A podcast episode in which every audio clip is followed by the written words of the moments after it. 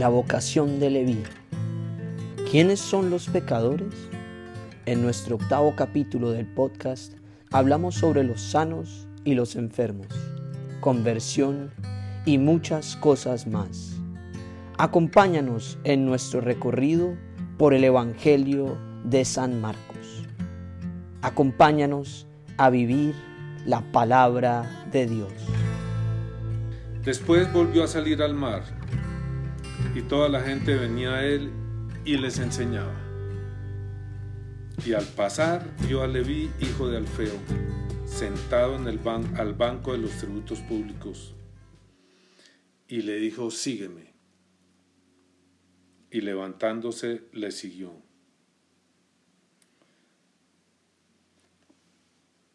Este es uno de esos pasajes en la Biblia que, que lo narran tan, con tanta sencillez y sobre todo Marcos, ¿no? Como, como que aquí no pasa nada, como cualquier cosa, ¿verdad? Pero si uno lo mira en detalle, está lleno de contenido, lleno de emociones, lleno de problemáticas internas. No sé si ustedes alcanzan a, a pensar lo que puede haber implicado para Levi, hijo de Alfeo, sentado al banco de los tributos públicos, que implicaba, primero, que implicaba estar sentado en el banco de los tributos públicos, donde todo el mundo lo veía, todo el mundo lo pasaba y, y todo el mundo lo despreciaba y todo el mundo lo odiaba, porque era recaudador para los opresores, para los invasores y para él. Es decir, Mateo no estaba trabajando por un interés eh, ni siquiera interés de servir a los romanos, porque los romanos fueran civilizadores, fueran algo así, ni muchísimo menos por algún tipo u orden de beneficio para los israelitas. Mateo estaba trabajando ahí únicamente por ser rico, por tener dinero. ¿Qué opinan? Sí, es, sí, sí me parece interesante la mirada que es como un muestreo, porque es toda clase de gente. O sea, mm, digamos que Mateo pues no era querido prácticamente por nadie, por su oficio, no era querido entre su gente, era también como menospreciado por los romanos porque lo que hacían era como utilizarlo, ¿sí? Pero no era que, era como un outcast, pero tenía plata, o sea, era, era un outcast adinerado, ¿sí? En esa persona que se debe haber desarrollado de una manera tan mezquina, tan mezquina, quizás hecho a un lado por su gente, puede ser que se desarrolló de una forma tan mezquina que no le importó renunciar a algo que era fundamental para la gente de ese pueblo, que era el bien querer de su gente, de sus vecinos, de sus parientes. Renunció a todo por un mezquino dinero, por un mezquino interés, por tener un mejor carro que los demás, por poder seguramente tener un avión privado, pues hay que hacer la extrapolación nuevamente hacia atrás, ¿no? No había aviones privados, no había carros como tales, pues había otro tipo de carros, por tener más que los otros, por tener más que todos, porque uno de los sentidos profundos del dinero es poder tener o ser más que los otros. ¿Qué tensión tan fuerte tiene que haber habido al interior de Mateo y de los publicanos, que los van vamos a encontrar ahorita más abajo, porque ellos solo se relacionaban entre sí, nadie más los recibía. Ahí en el siguiente párrafo están, la reunión con los publicanos. No sé si, si eso es fácil de percibir, hasta qué punto esa tensión había en él y por lo tanto el apego desaforado al dinero al dinero. Sergio. Un poquito de trampa porque yo me vi de Chosen y ya sé que yo estoy intenso con eso, pero... Eh, vale, vale, vale, vale. ahí lo muestran, hacen un, retrato de Mateo, el publicano, que es bastante interesante. Ahí, a mí me ayudó a comprender eso, como cuál podía, porque como usted dice, la, la, la narración es muy breve, es muy corta no alcanza uno a, alcanzar a imaginarse como cuál podía ser el mundo que le tocaba a él. Sobre todo el odio de la gente. O sea, así era como lo mostraban, el desprecio total porque él era como un traidor. De alguna manera el puesto del publicano era como el puesto de un traidor de alguna forma. Lo que, lo que yo he venido entendiendo es que eh, ese personaje como que era un intermediario que recobraba los impuestos, cobraba los impuestos de, los, de la gente y se los entregaba a los romanos, pero su negocio estaba en, en, en sacarle un margen a eso, ¿no? Entre más grande el margen, pues mejor, mejor le Sí, creo que hace unos días hablábamos de eso, de que tal vez en Barranquilla o en alguna ciudad de estas eh, hicieron ese negocio. El gobierno dice, oiga, estoy recaudando, por decir algo, 10 billones de pesos, no sé cuánto se recauda. Entonces, no, no, no. Pongo un ejemplo. 10 billones de pesos al año está recaudando una ciudad y dice, oiga, yo creo que podemos recaudar 12. Entonces eh, ponen un aviso y llega una organización de recaudadores y etcétera que dice, hombre, yo le puedo garantizar los 12, le pago los 12 pero usted no me pregunta cuánto recaudo yo de verdad. Yo recaudo 15, yo recaudo 20, eso es problema mío. Usted me presta los servicios del Estado, me presta los jueces para embargar, me presta la policía, lo que sea necesario. Y yo le doy los 12 y el resto es para mí. Es ese tipo de negocio. Pero, en este caso, por lo menos el negocio es con los mismos del país, o sea, el Estado se supone que está haciendo carreteras y cosas. En este otro caso, una parte muy grande de lo que los romanos recaudaban por el mundo iba, era, por una parte, a sostener a los romanos en Roma, que eran los únicos que tenían ese derecho, eran prácticamente sostenidos sin trabajar los romanos de Roma. ¿Sí? Prácticamente. Tenían una cantidad de gabelas y de derechos solo por ser romanos. Y los ejércitos, y los ejércitos por todo el mundo conquistando nuevos mundos para beneficio de los romanos, no beneficio de los mundos que conquistaban. Entonces el personaje es bien sórdido. A mí no me gustó mucho de Chosen. Me parece que presentan, lo presentan demasiado joven, como un poco ingenuo. Me parece que el carácter de un personaje de estos debería ser un carácter más duro, más, más amargo, más, más lleno de rabia. ¿no? Es lo que yo siento si me meto en la piel de Mateo. Estos desgraciados les voy a dar con todo. Pero eso sí ya es personal, ¿no? ¿Ah? Lo pintaban que tenía como ese síndrome de Asperger, algo así, así lo pintaban como, como, todo loquillo. Él era bastante bien consciente de lo que estaba haciendo y de los beneficios que obtenía. Y tampoco estoy tan seguro que los, que los romanos lo despreciaran tanto. Yo creo que los romanos, eh, era un agente romano de alguna manera vendido, pero era una gente que les, que les producía un beneficio. Además, usted sabe, Sergio, eh, es decir, no solo les producía un beneficio, sino que les ayudaba a justificar su presencia. Miren, los judíos no nos odian tanto. Este nos quiere, aquel nos quiere, aquel nos quiere. Tenían diferentes gentes que les eh, corrían. era más, más un poquito como como los, eh, los jefes eh, franceses durante la ocupación romana, eh, romana no, alemana. ¿Sí? Que en realidad estaban trabajando para los alemanes, pero disfrazados de otras cosas.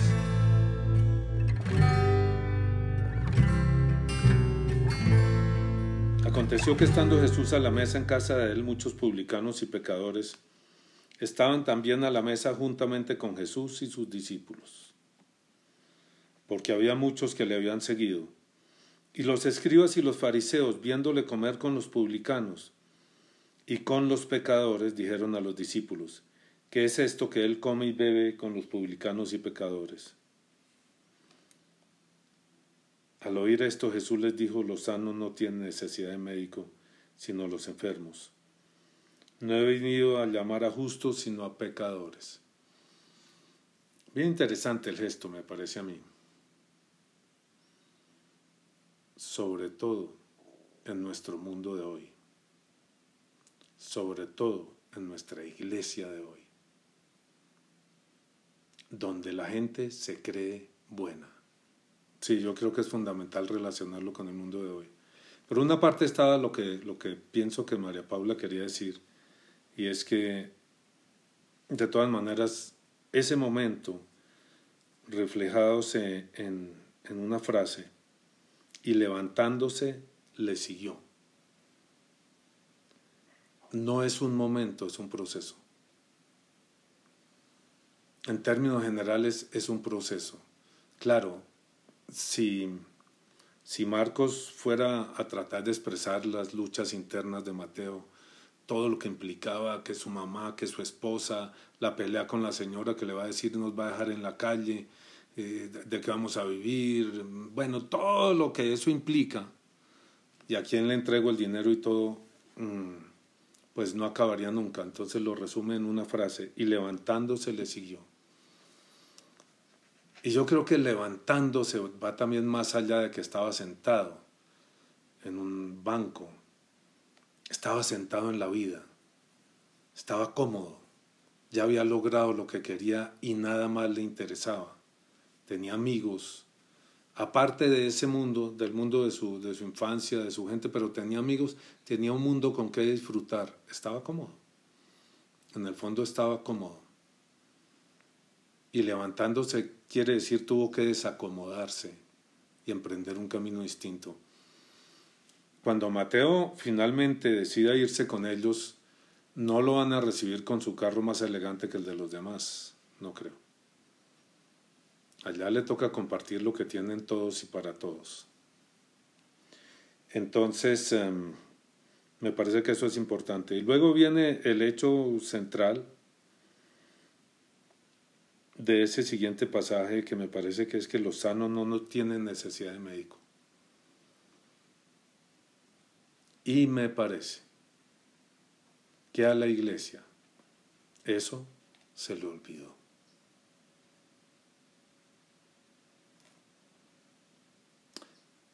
Hay una, una iglesia protestante en Estados Unidos, no sé de qué denominación o si es como llaman ellos sin denominación, que la hacen en un colegio, las reuniones, y entonces en, antes de la reunión ponen parcartas, vallas de esas que ponen los gringos por todas partes, en la que dicen se buscan pecadores, si usted es pecador, venga, cosas como con esa referencia. Y nosotros pues que nos sentíamos, y pues nos sentemos, nos sentimos un poco así, pecadores, pues va uno más tranquilo. ¿Sí? Va uno más tranquilo. Aquí no me van a señalar, aquí no me van a sacar, aquí me van a recibir.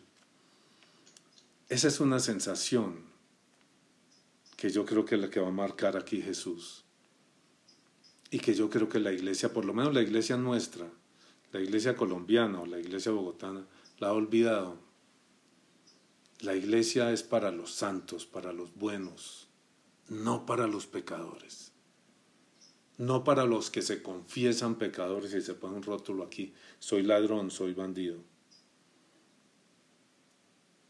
Las iglesias, las parroquias a las cuales estamos acostumbrados, no son así no son para pecadores. Entonces, ¿qué sucede? ¿Qué implica eso? Le preguntaría a María Paula, pero pues está complicado. Pues sí, estoy de acuerdo, que eso es lo que se pinta y se ve de, afuera. Y lo que implica, pues es que simplemente espanta. La persona no va a querer ir, porque dice, pues eso no es conmigo, o sea, ¿para qué voy a ir allá si a mí no, no estoy, pues no estoy acogido, ¿no? Como que van a sentir. Espanta, pinta. Espanta o lleva a la hipocresía, a fingir que uno es bien y que uno es bueno, pero realmente no lo es. Y yo creo que a la mayoría de la gente la lleva a fingir que es algo que no es.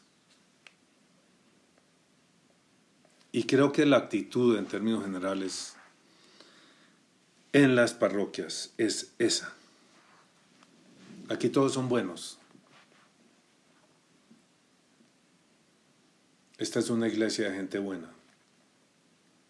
Aquí no hay publicanos. Aquí no hay ladrones.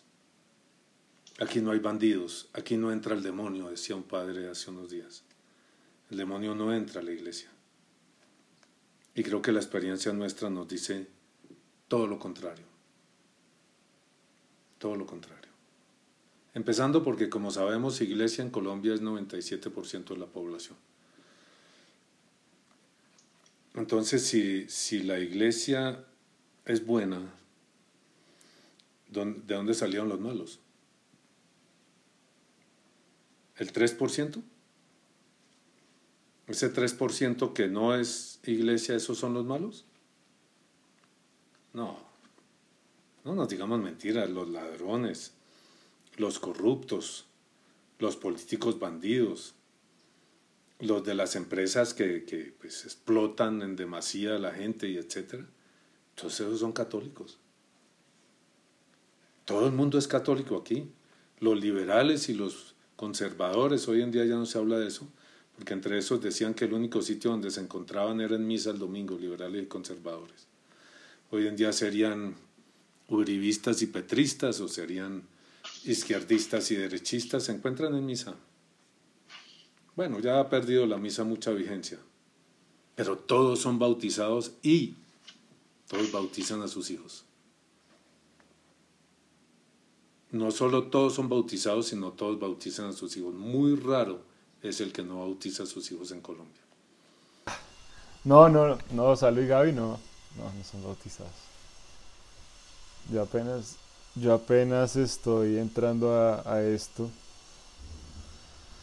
Y pues tendría una disputa con la mamá de ellos por ese, por ese tema. Entonces va a tocar esperar a que sean grandes y quieran hacerlo por sus medios. Sí, en ese caso, lo que pasa es que como la mamá de ellos es mi hija, tiene, un, tiene, tiene una siembra, quiero aclararla por lo si esto va a podcast a publicarse, quiero aclarar de dónde viene la siembra. No que yo no crea en el bautismo, por supuesto, sino que creo en la integridad. Y la razón por la cual yo, a diferencia de la mayor parte de la gente de mi sociedad, hermanos, parientes, amigos, etc., no bauticé a mis hijos, es porque no quería que, que mis hijos crecieran como ellos. Porque de mis hermanos no hay uno solo que crea de verdad en Jesucristo. ¿Van a misa? Sí. En los entierros, en los matrimonios, se casan por la iglesia. Bautizan a los hijos y allá van a dar. Y a los nietos. Y ni creen ni viven. ¿Ve? Entonces, una de las razones importantes por las cuales en ese momento llegué a la conclusión de que era mejor no bautizarlos es para que algún día tuvieran una conversión real no fueran ese maquillaje que es en nuestra sociedad.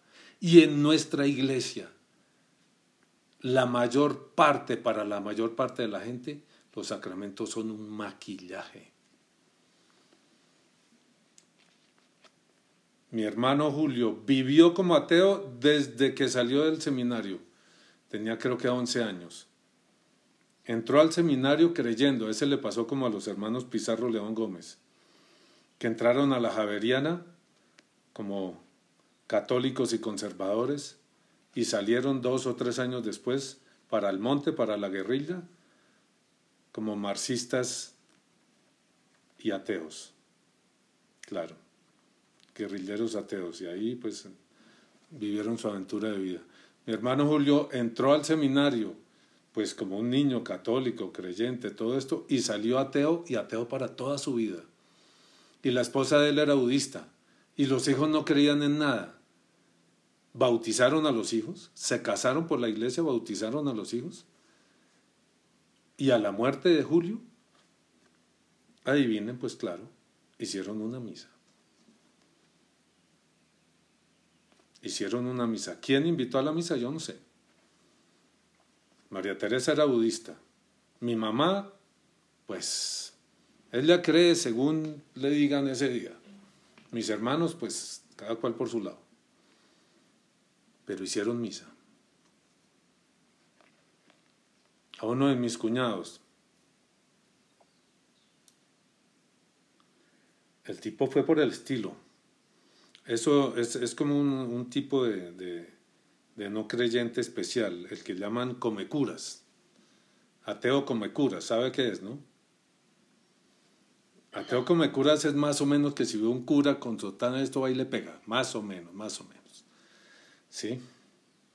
Más o menos. Ateo come curas toda la vida. Cuando estaba agonizando con un, con un cáncer en los pulmones, ya, pues, eh, además él decidió no tratárselo, que lo dejaran morir en paz y se murió en paz. El tipo, más bien íntegro.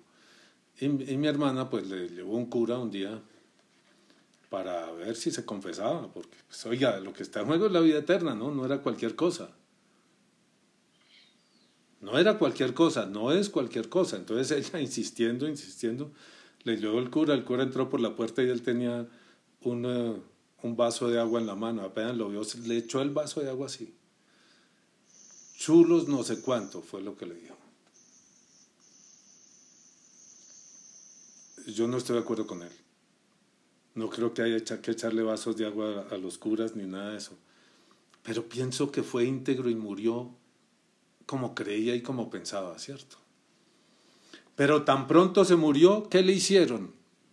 Misa. Misa, sí señora Juliana. Le hicieron misa tan pronto se murió. No creo que haya estado muy contento, o pues a lo mejor sí, ya, ya, ya estaba en otra dimensión y dijo, bueno, ya ahora sí me sirve.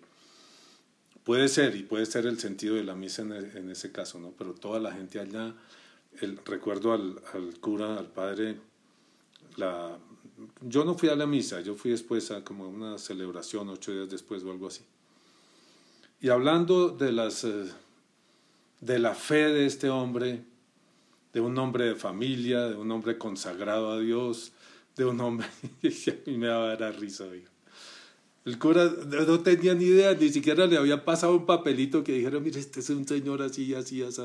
No, él debía tenerlo el de siempre, debía hacerlo cinco veces ese día, siete veces ahí en el cementerio, en el que queda por el lado arriba de la, la Inmaculada, el de arriba, ¿sí?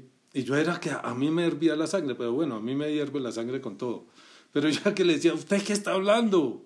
Usted nunca conoció a este señor. ¿Usted por qué dice cosas que no son ciertas? Eso, eso no está bien. Porque están mintiendo. Y esa es nuestra sociedad. Si decimos que esa es nuestra sociedad, decimos que esa es nuestra iglesia.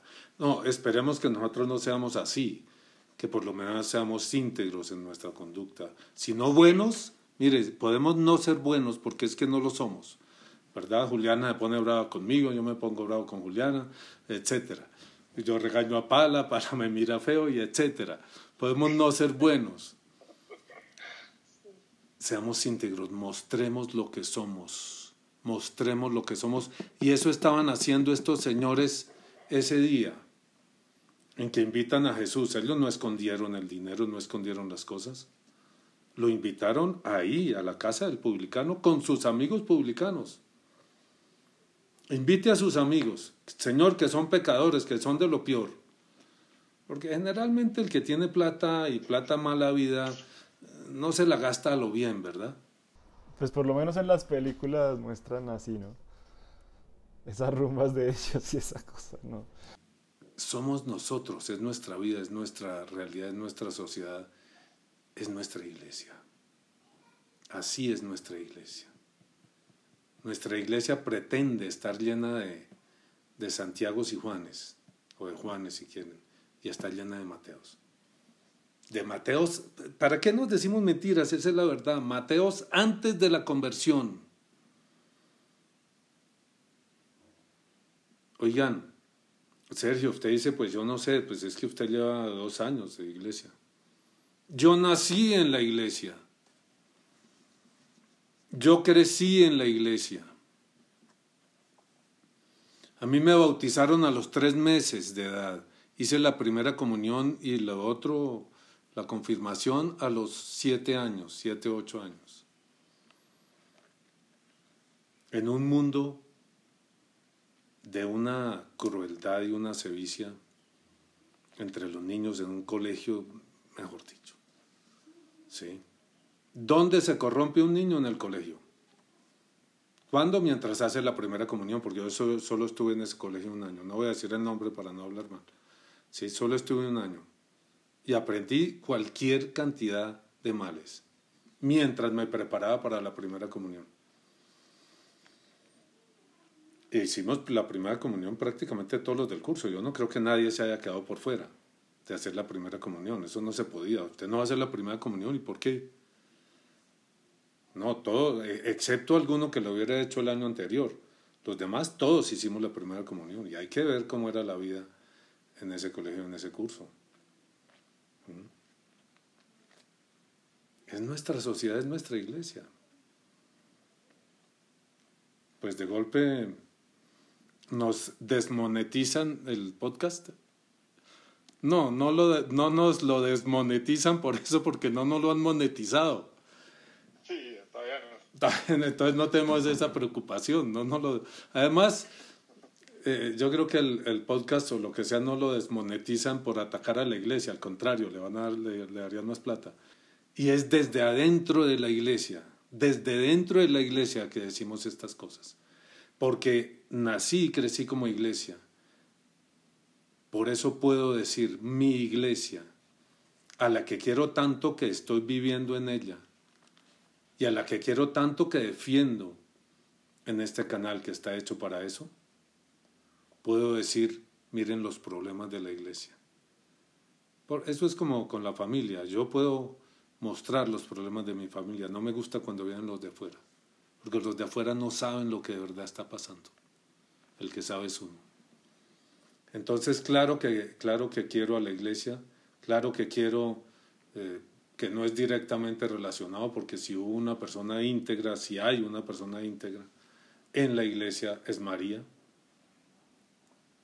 Lo que ataco es la hipocresía, lo que atacamos es la falta de integridad de la gran mayoría de la gente en la iglesia. Y ataco y atacamos la falta de integridad y la hipocresía en nosotros mismos. Por eso permanentemente estamos haciendo esa revisión aquí.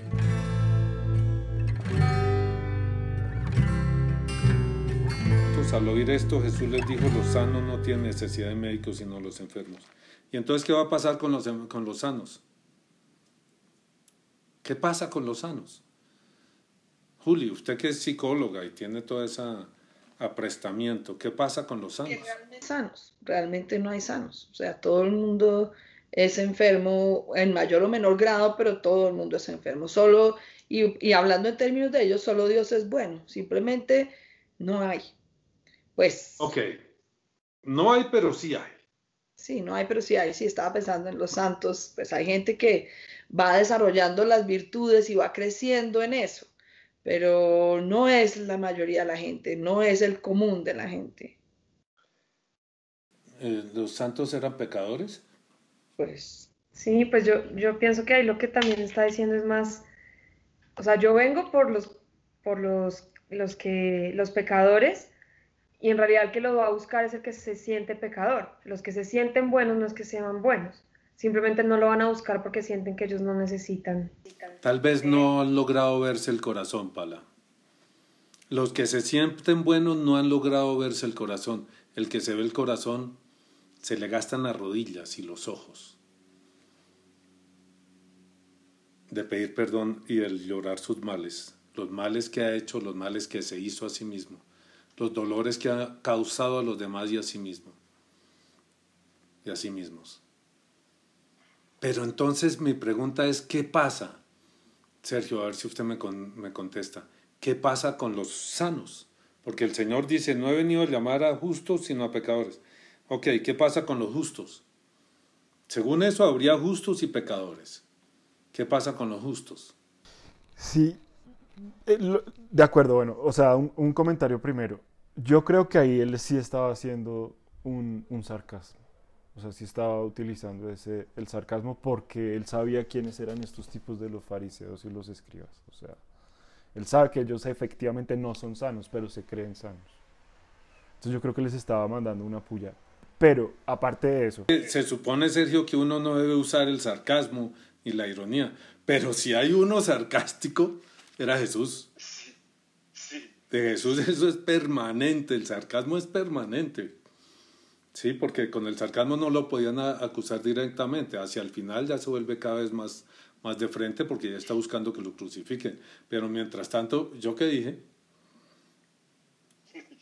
A mí que me esculquen, ¿yo qué dije? Ok, esa es una. Claro que él sabía que... Exacto, o sea, yo creo que eso sí, sí era así. Pero aparte de eso, los justos. Pues Yo sí creo que, que es posible, es decir, que, que existen, digamos, aparte de ese mundo. ¿Cómo los identifica uno? Es la gente que está yendo a, contar el cuento y a, echar- y a decir el mensaje. Los que han sentido, los que han tenido una, una experiencia real, un, un- un llamado. O sea, eh, que si eso existe, sí es. Sí, existe, existen los conversos. Yo diría. Más que los justos. Porque los conversos saben que se tienen que convertir todos los días por la mañana, así como se baña uno todos los días. Bueno, si no es por la mañana es a mediodía y si no por la noche. Y si no, ya se fue para otro lado. Ya lo Ok. uso. Pero yo quiero decir una cosa, o sea, sería, existen como, para hablar en un término, los rehabilitados. O sea, como el que es alcohólico, que sabe que es alcohólico, pero lleva tanto tiempo eh, sobrio. O sea, Yo diría, Juliana, no tanto los rehabilitados como los que están en rehabilitación. Mira, una cosa que saben los alcohólicos es que no es más que decir, yo ya no soy alcohólico para que se resbale a beber. Sí, yo soy pecador, porque es que la condición de pecador es la condición humana después del pecado original. De ahí en adelante todos somos pecadores. Esa es nuestra condición, como decir, soy hombre, soy pecador. Si no fuera pecador, estaría en el cielo. Puedo acercarme al cielo, como decíamos hace unos días, voy siendo vivificado. Me van vivificando primero un dedito, después una patica, después una rodillita, después la naricita, los ojitos, el corazoncito, que es de lo más difícil de vivificar. De a poquitos. Pero el que está rehabilitado es, querría decir que ya está vivificado del todo. Y eso se alcanza en el cielo, Sergio. A mí, una de, esas, una de las cosas que me ayudó a- a tener la posibilidad de entrar acá viniendo del ateísmo fue precisamente eso, ver, por ejemplo, que San Agustín, que es uno de los grandes y que uno cuando está en el ateísmo, pues uno escucha que hay un tipo que se llama San Agustín y hay un resto de colegios que es el colegio agustiniano y no sé qué. Que este San Agustín que es tan venerado y tan no sé qué, pues en su juventud y antes de, la conversión, pues era tremenda caspa, o sea, en serio. San Agustín hacía y deshacía, Sa- eh, San Ignacio de Loyola, eh, varios. Eso, conocer esas historias así, de esa, de esa, de esa posibilidad de conversión, el mismo San Pablo, que bueno, no, pues eh, era- eran otras cosas, eso hizo- le dice a uno, oiga, espérese un momentico, eso es como que si es conmigo, ¿sí? Eso como que si es conmigo, cuando uno empieza a ver esas historias de ellos. Pues San Pablo mm, tenía por hobby o por profesión o por oficio matar o ayudar a matar cristianos, ¿no? Y pues que yo sepa, ninguno de nosotros ha matado, estrictamente hablando, a nadie. Puede haber matado con la palabra de otras formas. De manera que tiene razón usted, Sergio. El Señor vino por los, por los pecadores, no por los justos. Porque los justos teóricamente no necesitan de Jesucristo. Es una pregunta que le hacíamos, le hacíamos, le hacía yo a algunas personas hace bastantes años. Eh, Esas personas que, que como que son buenas, especialmente las señoras, 50, 60 años, si fueron desjuiciadas ya dejaron de serlo hace mucho tiempo y sobre todo no lo van a confesar, ¿no? Una señora de 50, 60 años no va a decir es que yo a los 30 o a los 25 hacía y deshacía. Entonces eh, les preguntaba yo, oiga, fulanita, mm, ¿qué ha hecho usted tan grave? ¿Qué ha pasado en su vida tan grave como para que Jesús haya tenido que morir por usted? ¿Qué ha pasado en su vida tan complicado que mereciera su muerte? Porque eso es lo que nos dice la muerte de Jesús en la cruz. Yo tomo las consecuencias de sus actos, es decir, yo paso a la muerte por usted, para que usted no tenga que pasar. Estamos hablando de muerte eterna, ¿no? No solamente que lo corten la cabeza. Él lo asume por mí. ¿Usted qué ha hecho tan grave? Y la mayoría decían, no, pues, pues puesto así, nada. No, no, yo no he hecho nada grave. No he matado a nadie. Muchas de las señoras pueden llevar la, eh, de los eh, diez mandamientos y, y no encuentran. Son juiciosas con los papás. Bueno, mentir, mienten, porque todo el mundo miente, pero eso es otra cosa. Robar, pues depende de lo que se entienda por robar. Nunca han llevado un revólver a un banco. ¿Qué ha hecho usted? ¿Qué ha hecho la gran mayoría de la gente tan grave que mereciera que Jesús muriera por ellos? Ah, no, pues Adán y Eva y él murió por ellos y entonces, sí. No, usted. Eso es difícil para todo el mundo, ¿verdad? Usted personalmente, ¿qué hizo tan grave como para que el Señor tuviera que morir por usted, por sus pecados? Yo tengo una listica, más o menos grande.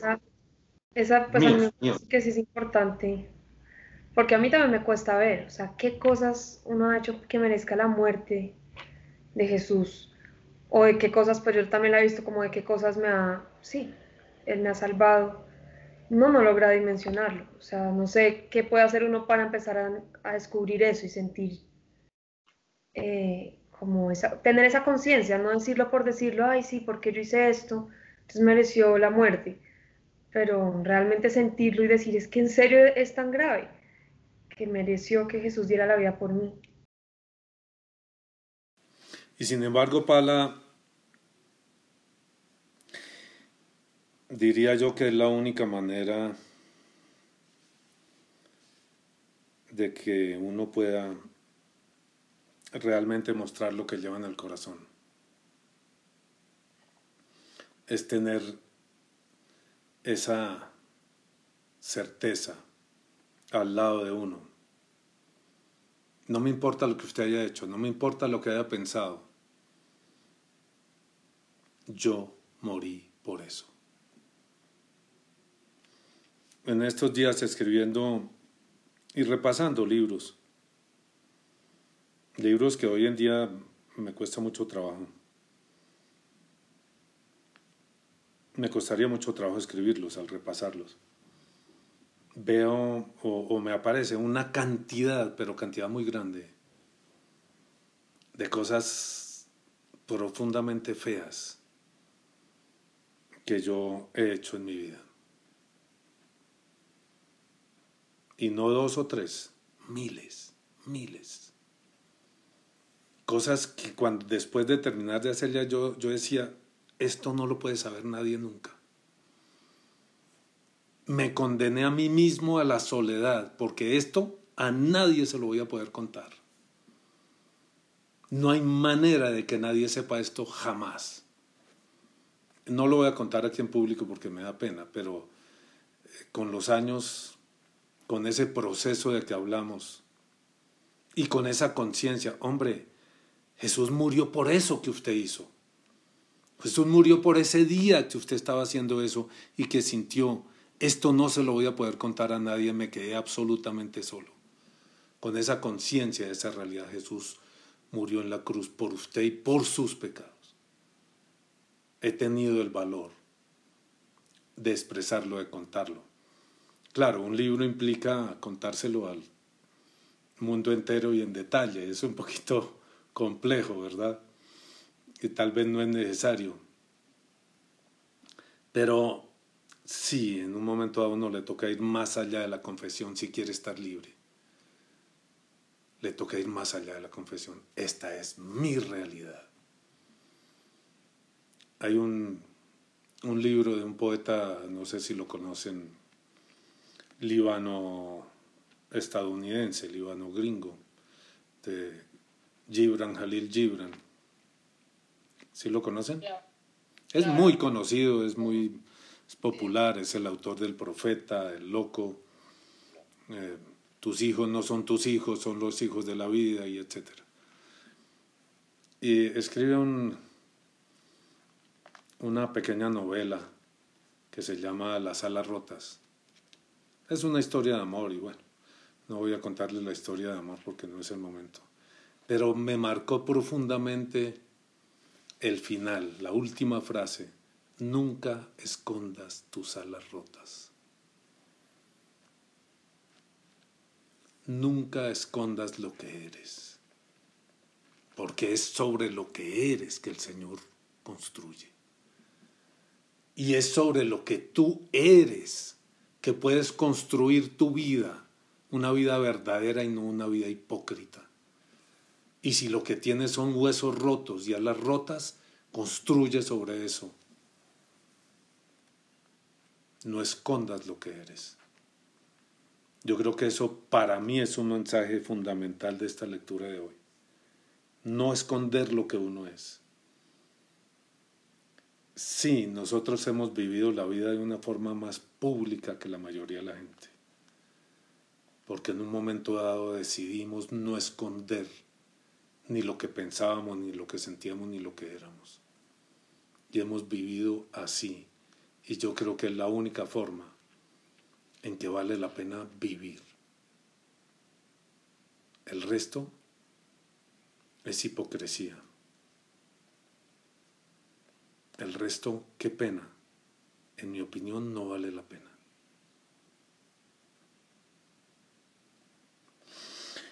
¿Qué opinan? Ya con esto terminamos. Quedan unos minutos. Pues yo no, no había extraído ese mensaje de esta lectura, pero pues sí, yo creo que en últimas es eso, claro. Eso es lo que es sentarse Jesús en la mesa con, con los pecadores y con... Es eso. Es mostrar